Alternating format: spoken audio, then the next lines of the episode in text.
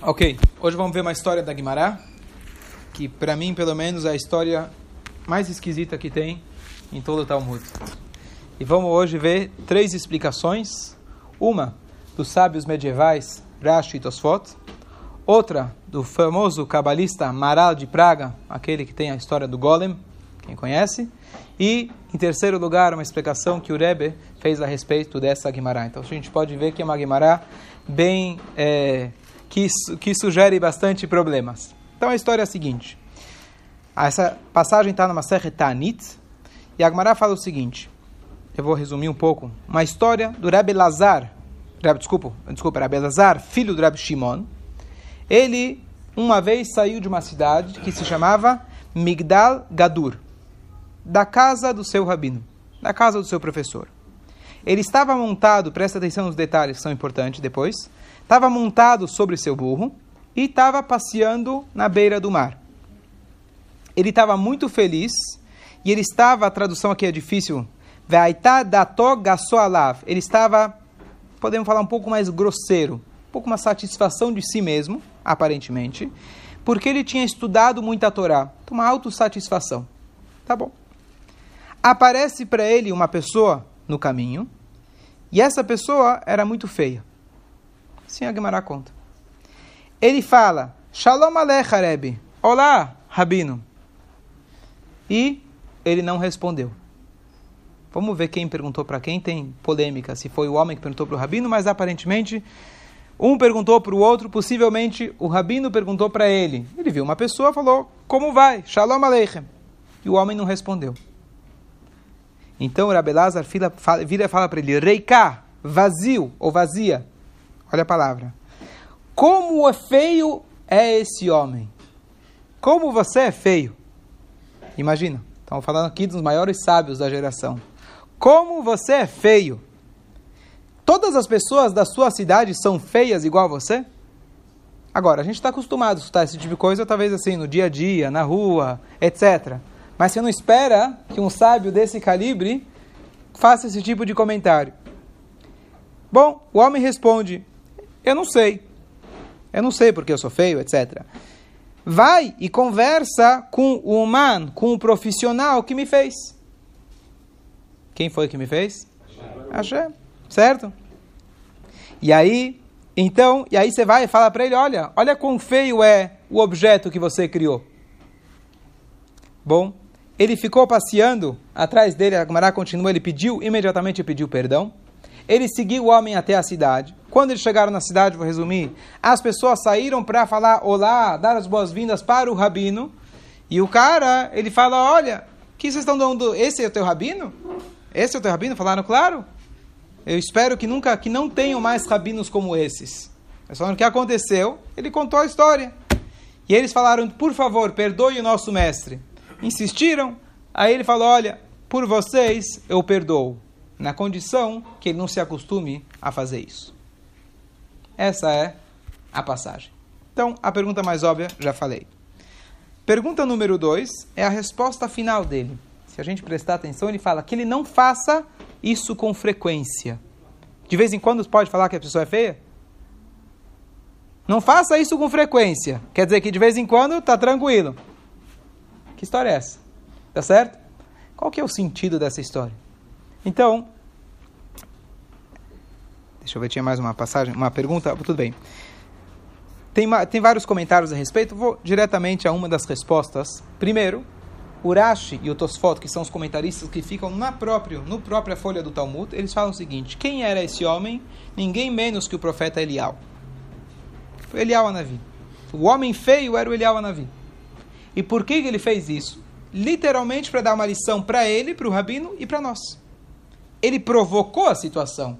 Quer dizer, foi programado lá de cima, de alguma maneira, para que o homem, para que o rabino aprendesse essa lição. Então, de, de, de, alguma forma já ameniza a situação. Quer dizer, Deus provocou que isso acontecesse, fez todo o cenário para que nós possamos aprender e que o rabino pudesse aprender e ensinar essa lição para os outros também. Essa é a primeira resposta à colocação do Rashi e do Tosfot. Eles têm, tinham isso como tradição, que esse homem, apesar de não falar quem é o homem, a, a, a Guimarães não escreve, então eles falam que era o próprio profeta Elial. Agora, Que história é essa? Por que, que o homem, por que, que o sábio faria uma coisa dessas? Por que, que ele chegaria para alguém e falou para ele que ele é feio? Seguindo o pensamento que a gente falou, que foi o rabino que cumprimentou, a pessoa foi mal educada de não te cumprimentar, bom, já fez uma pequena provocação. Mas ainda não justifica para você chamar ele de feio e falar que daqui cidade que você vem, que todo mundo é feio, etc. Então, olha que interessante. Da onde o rabino estava saindo, quem lembra?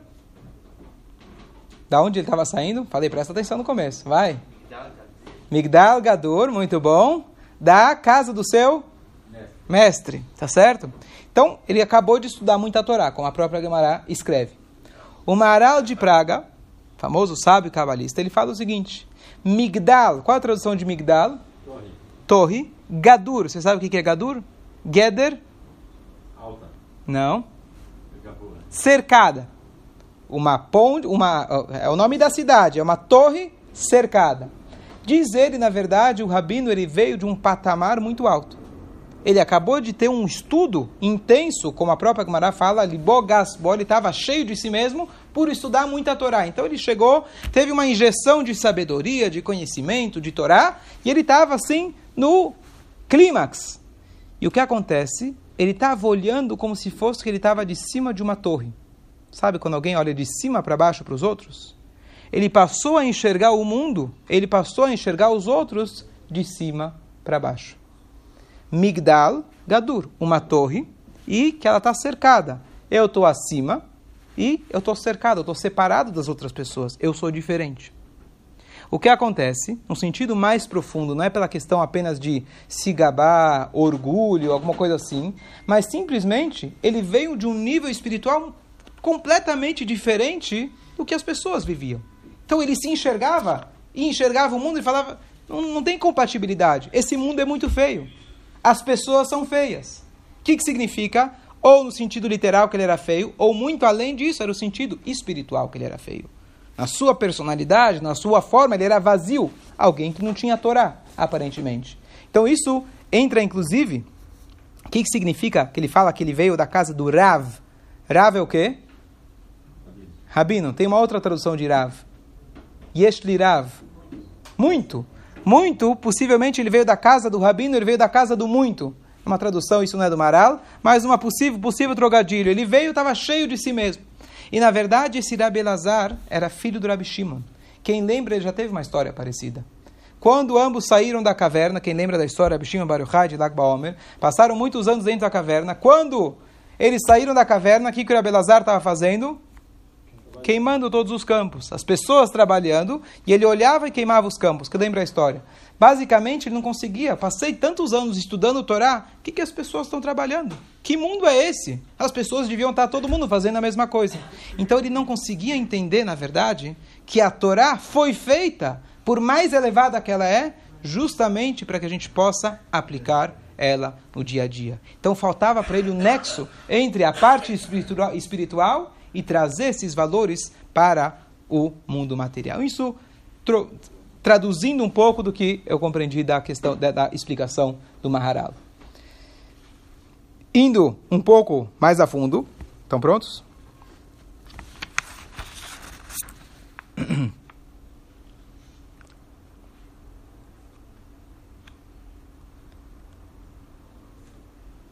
Então, o que acontece? Ele chamou ele de, só voltando, ele chamou ele de feio e depois ele se desculpou, porque ele percebeu que ele fez um erro.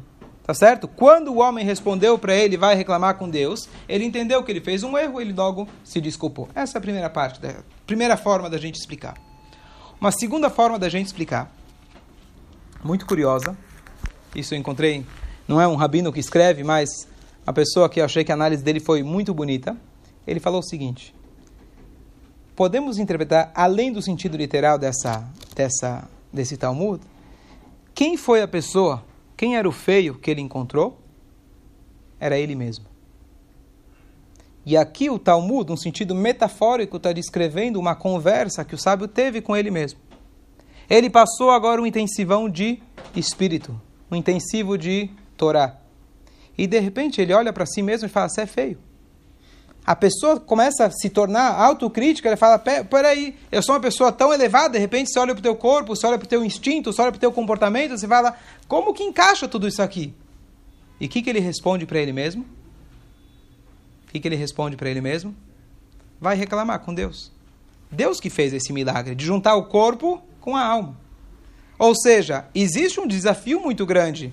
A, a, a diferença entre o espírito e o físico é, são contrárias. Então a pessoa, quando ela está espiritual, ela olha para o corpo. Isso aqui não. Os meus instintos naturais, o que, que é isso? É uma coisa abominável. Depois ele percebe e ele pede desculpas nesse sentido para ele mesmo, dizendo: essa é a nossa função aqui. Deus nos colocou aqui para que a gente possa justamente fazer a junção dessas duas coisas. Então, é uma autocrítica a ele mesmo, e nesse sentido metafórico também achei uma explicação muito profunda e muito interessante. Comentários? Próxima. Rafa? Tá? Próxima. E agora, para concluir, e uma terceira explicação, que essa explicação o Rebbe faz fantástica também, que justamente está nessa paraxá. Avraham Avinu, ele recebia as pessoas. Na casa dele, dava comida, bebida, tudo. Ótimo. E chegava no final das contas, ele falava, pessoal, vamos fazer Birkat Amazon.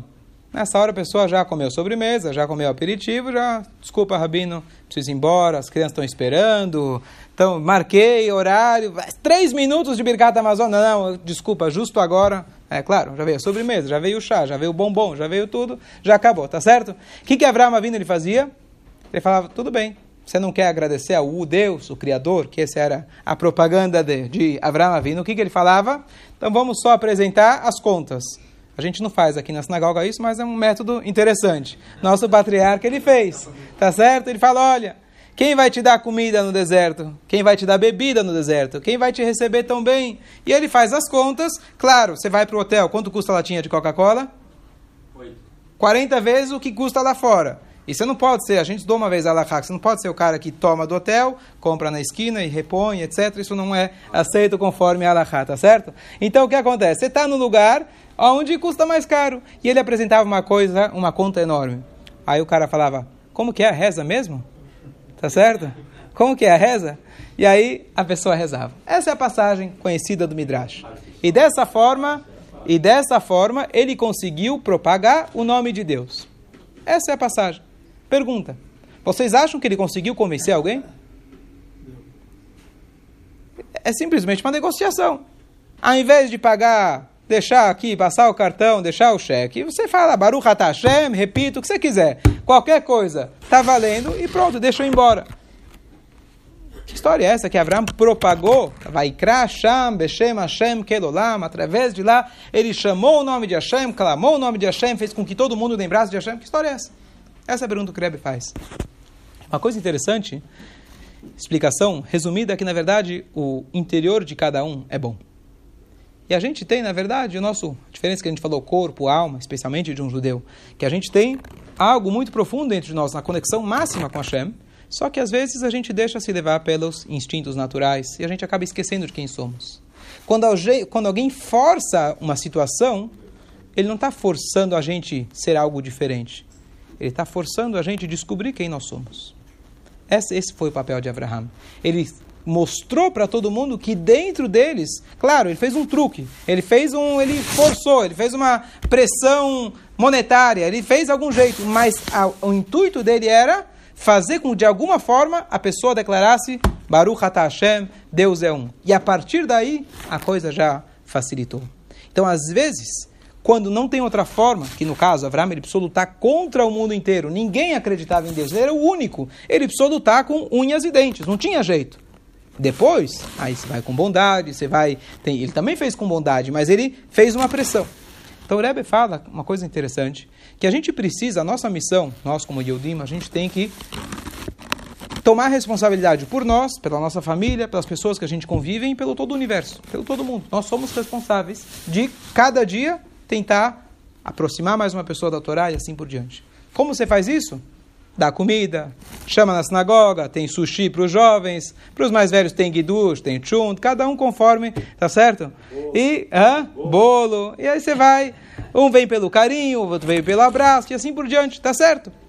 O que acontece? Tem situações, às vezes, uma pessoa está extremamente fria. Às vezes a pessoa está indiferente.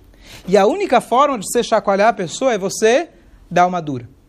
Presta atenção, esse é um detalhe mais importante de todos. É uma dura igual Avraham Avinu fez. É uma pressão com carinho, uma pressão com amor. Não é uma dura você dar uma murra, um murro na cabeça dele. Uma dura significa pegar pesado no sentido de você deixar a pessoa dar tanto, sabe quando você dá tantos presentes para alguém e fala, poxa, não posso negar um favor que você está me pedindo. Você está me demonstrando tanto amor, eu não posso falar não. Então, nesse sentido, a gente fazer isso de uma forma mais é, rígida, mas com amor.